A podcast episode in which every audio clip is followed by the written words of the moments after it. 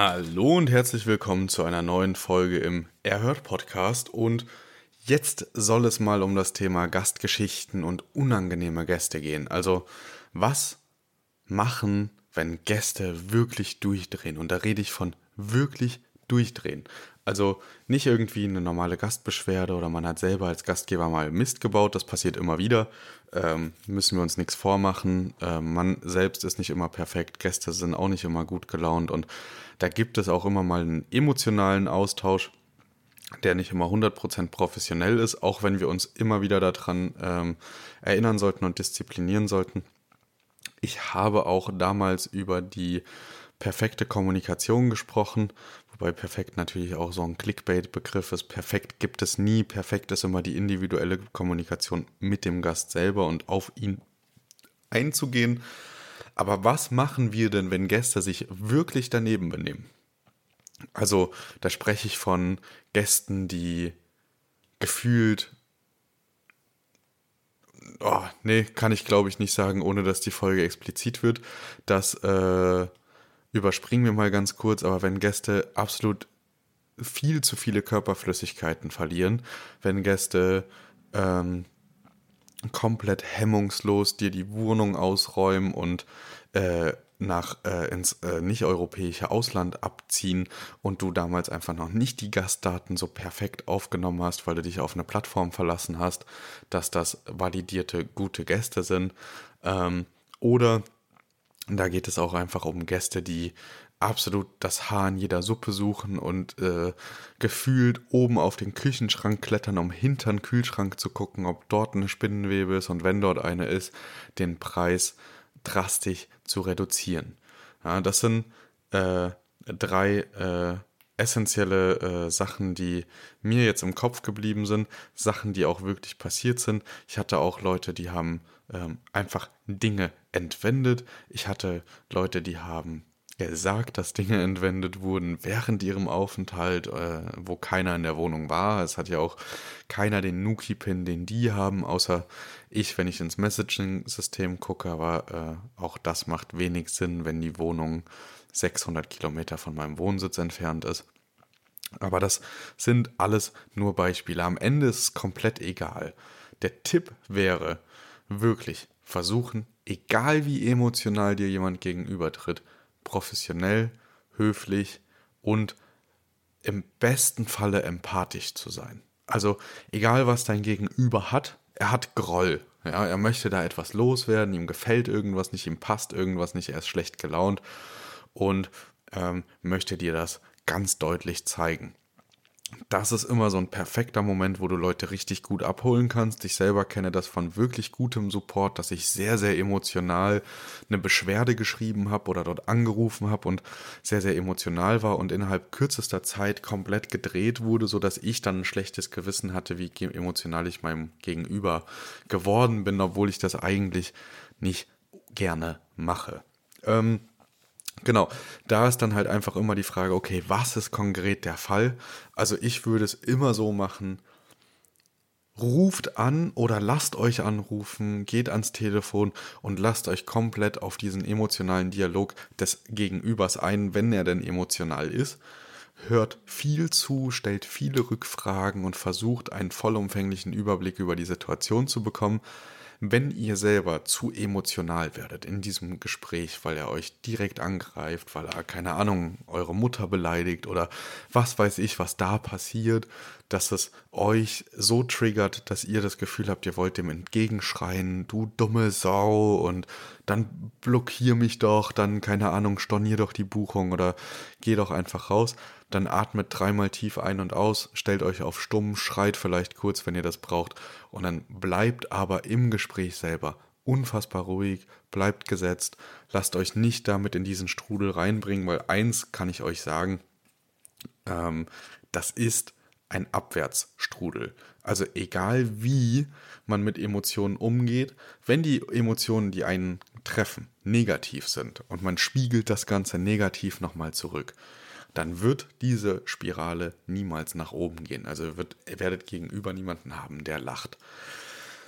Wo mir das wirklich bewusst geworden ist, als, als ich, ähm, ist, als ich selber ähm, Gast in Wien gewesen bin und ich bin euch diese Geschichte noch ein bisschen schuldig, zumindest äh, denen unter euch, die mir auf Instagram folgen, weil da wurde sich auch gewünscht, dass ich darauf mal ausführlicher eingehe. Und ich schilder euch jetzt mal eine typische Gastperspektive, die uns jeden Tag ereilt.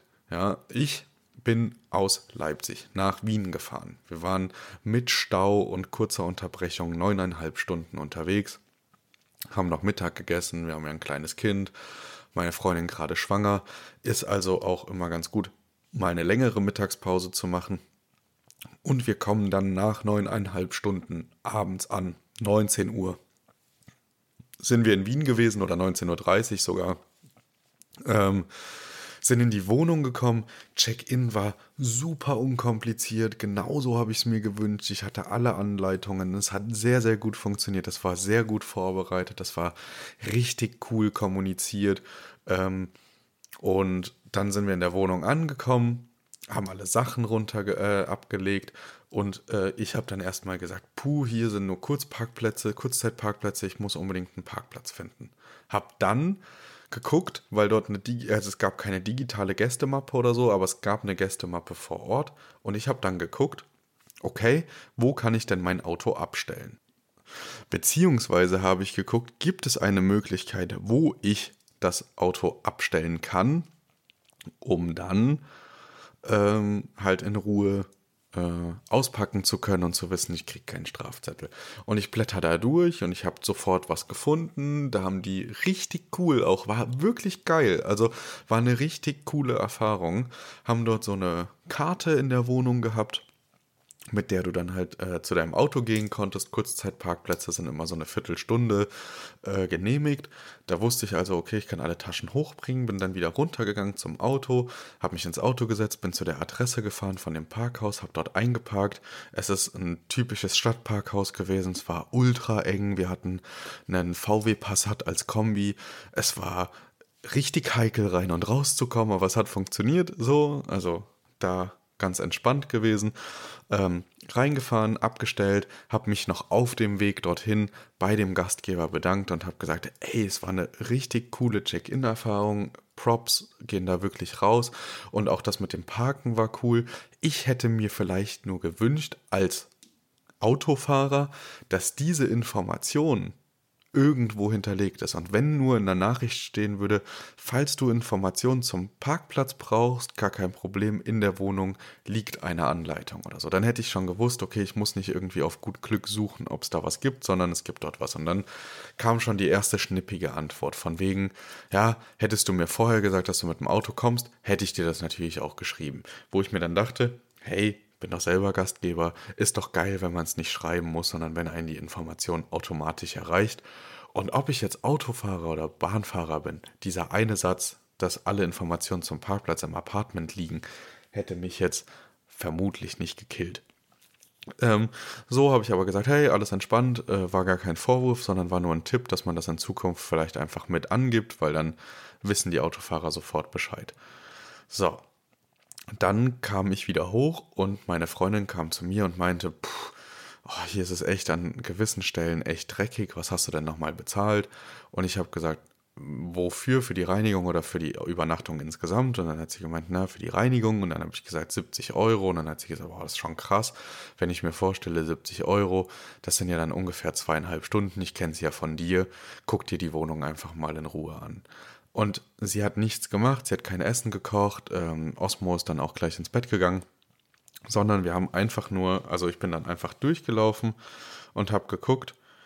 Ähm, ja, und dann ging es äh, so in die, in die Richtung, äh, es sind viele Wasserflecken. Ja, also es ist einfach nicht ordentlich abgeputzt. Ob das jetzt die Armaturen im Badezimmer waren oder ob das die Spüle war oder was auch immer äh, da halt ähm, mit inbegriffen ist, wo man Wasserflecken sieht, waren Wasserflecken, wo man Wasserflecken sehen kann. Dann gab es so ein kleines Bad, also es war so eine Maisonette-Wohnung, Rooftop, Penthouse, ähm, war auch cool, so von der Grundstruktur echt eine richtig coole Wohnung, viele Fenster, man hatte eine Klimaanlage drin, was ich sehr gut fand.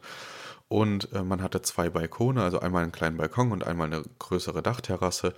Und ähm, ja, also die Grundkonstellation dieser Wohnung war schon echt gehoben, war echt cool und man konnte da ähm, mit Sicherheit viel draus zaubern. Der zweite Aspekt, der dann war, war, dass einfach Mängel in der Wohnung waren. Also es war ein Spiegel an der Wand rausgerissen, hast so richtig auch gesehen, okay, da hat sich einfach auch noch niemand drum gekümmert, da wurde nicht mal irgendwie Spachtelmasse reingemacht in dieses dicke Loch oder so, sondern es wurde einfach dabei belassen und nicht ausgetauscht. Und in der Beschreibung stand halt einfach neuwertige Wohnung mit hochwertigen Möbeln, ähm, perfekt für einen atemberaubenden Aufenthalt in Wien. Und wenn man dann so eine Gäste-WC sieht, wo so ein Spiegel gewaltsam rausgerissen ist und also es sah halt einfach nicht so aus. Auf den ersten Einblick, wie gesagt, äh, auf den ersten Eindruck die Grundsubstanz super. Im, Im, zweiten Eindruck war es dann eher schwierig. Also es waren auch überall Haare in den Betten. Also sie hat sich dann beschwert, dass ich unters Bettlaken geguckt habe, aber mal ganz ehrlich, wir wissen alle auch als Gastgeber, wo die Schwachstellen sind. Und wenn man dann halt schon negative Sachen findet, äh, dann guckt man da natürlich auch hin und denkt sich, ja gut, okay, für zweieinhalb Stunden Reinigung hätte man da schon einiges machen können. Der nächste Punkt, der halt nicht so gut war, war das halt, also keine Ahnung, von der leeren Zigarettenschachtel, die auf dem Boden äh, äh, auf der Dachterrasse lag, bis hin zu kaputten Möbeln auf der Dachterrasse oder halt wirklich unangenehmen Flecken. Und glaubt mir, ich kenne auch von zu Hause an der Duschwand, kenne ich auch Shampoo und Duschbadflecken. Sah nicht nach Shampoo und Duschbadflecken aus. Es war wirklich unangenehm, man wollte es auch nicht wegrubbeln, man hatte aber auch keinen Schwamm oder so, um das halt selber wegzumachen. Beim Duschen oder so hatte man jetzt auch nicht wirklich Interesse dran, ähm, sah halt einfach nicht schön aus.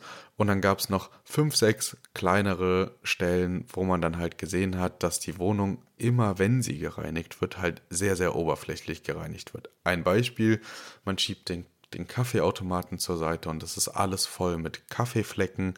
Man schiebt den Toaster zur Seite, es ist alles voll komplett mit Krümeln. Man macht die Mikrowelle auf und es klebt und so weiter und so fort. Also Kleinigkeiten einfach. Und ähm, Fernseher ging nicht. Ich, also die Gastgeberin oder den Gastgeber, damit konfrontiert und gesagt, hey, guckt mal hier, ähm, das ist echt nicht gut gelaufen. Äh, sieht auch echt dreckig aus. Am Geländer sind Sachen extrem klebrig. Wenn man das anfasst, muss man sich erstmal die Hände waschen. Ähm, alles in allem kein Zustand, den ich mir für 200 Euro die Nacht gewünscht hätte, vor allem wenn man 70 Euro Reinigung macht.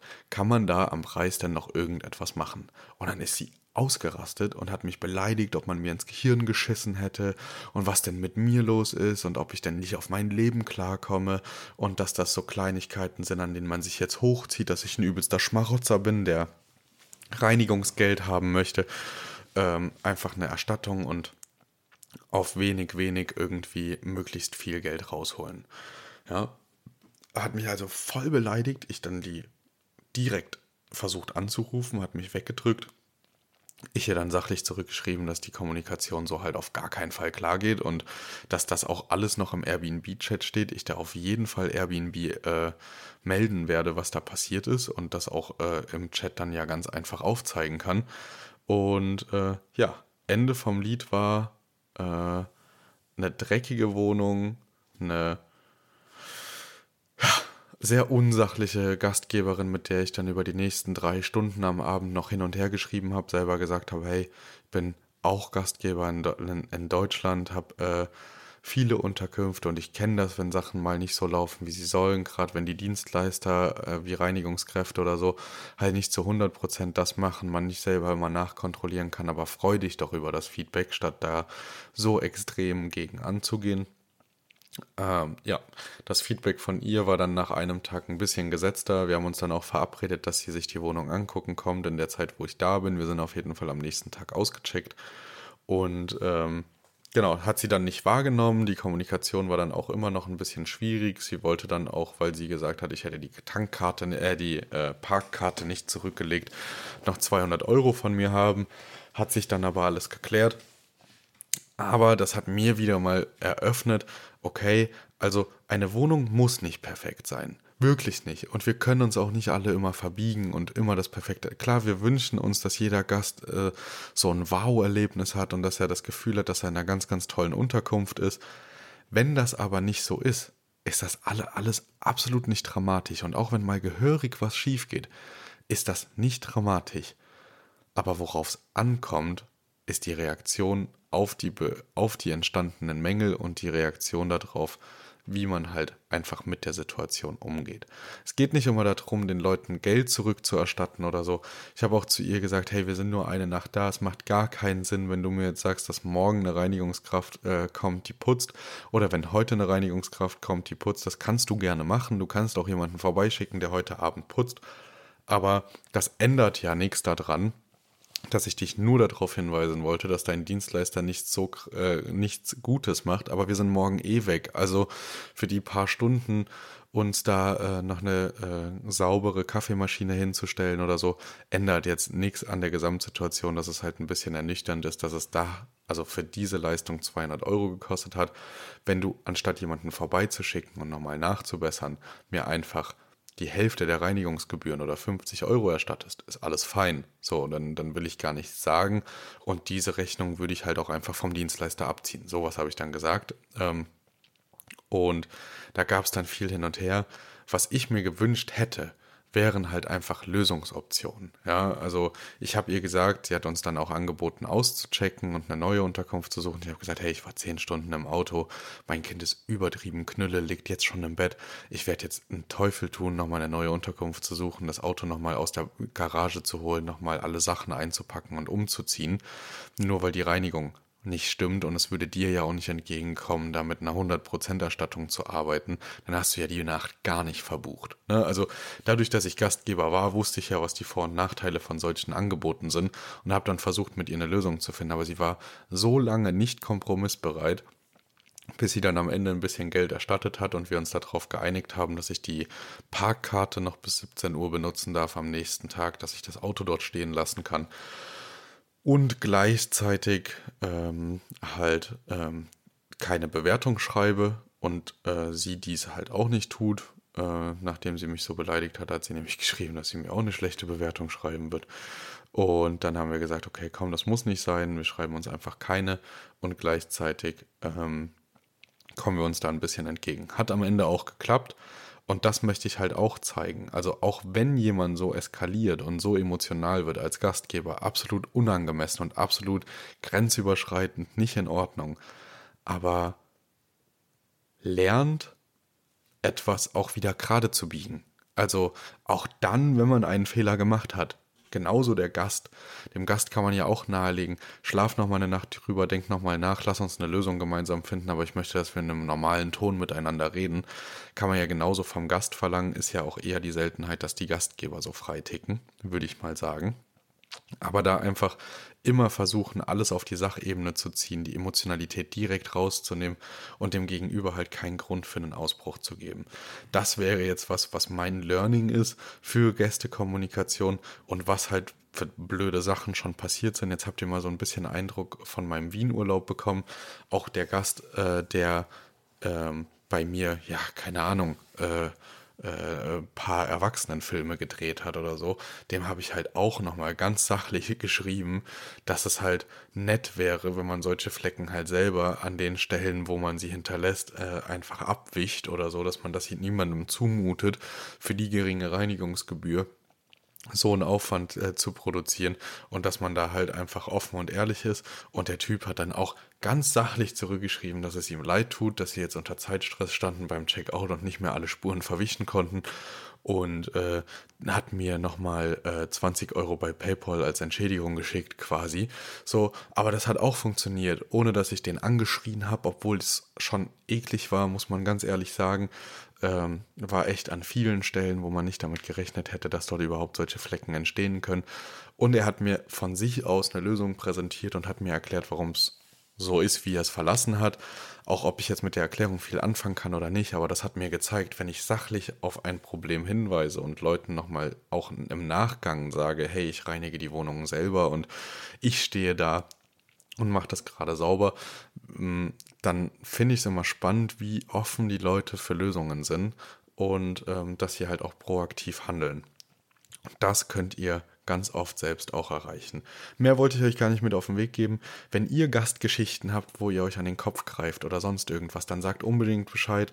Dann äh, machen wir mal eine kleine Podcast-Folge dazu. Ich interview euch mal, lass mal euch eure Geschichten erzählen. Ich denke, da gibt es ganz, ganz viele Sachen, die ähm, euch auch schon passiert sind. Gerade denjenigen unter euch, die vielleicht schon viel länger ähm, Vermieter sind. Ähm, packt da mal eure besten Stories aus. Also vielleicht habt ihr auch wunderschöne Geschichten, wo ganz, ganz tolle Sachen passiert sind. Ähm, vielleicht habt ihr aber auch grauenhaftere Geschichten, als ich sie gerade ausgepackt habe. Also, ich wünsche euch einen schönen Start ins Wochenende, genießt es äh, und wir hören uns nächste Woche wieder. Ciao, ciao.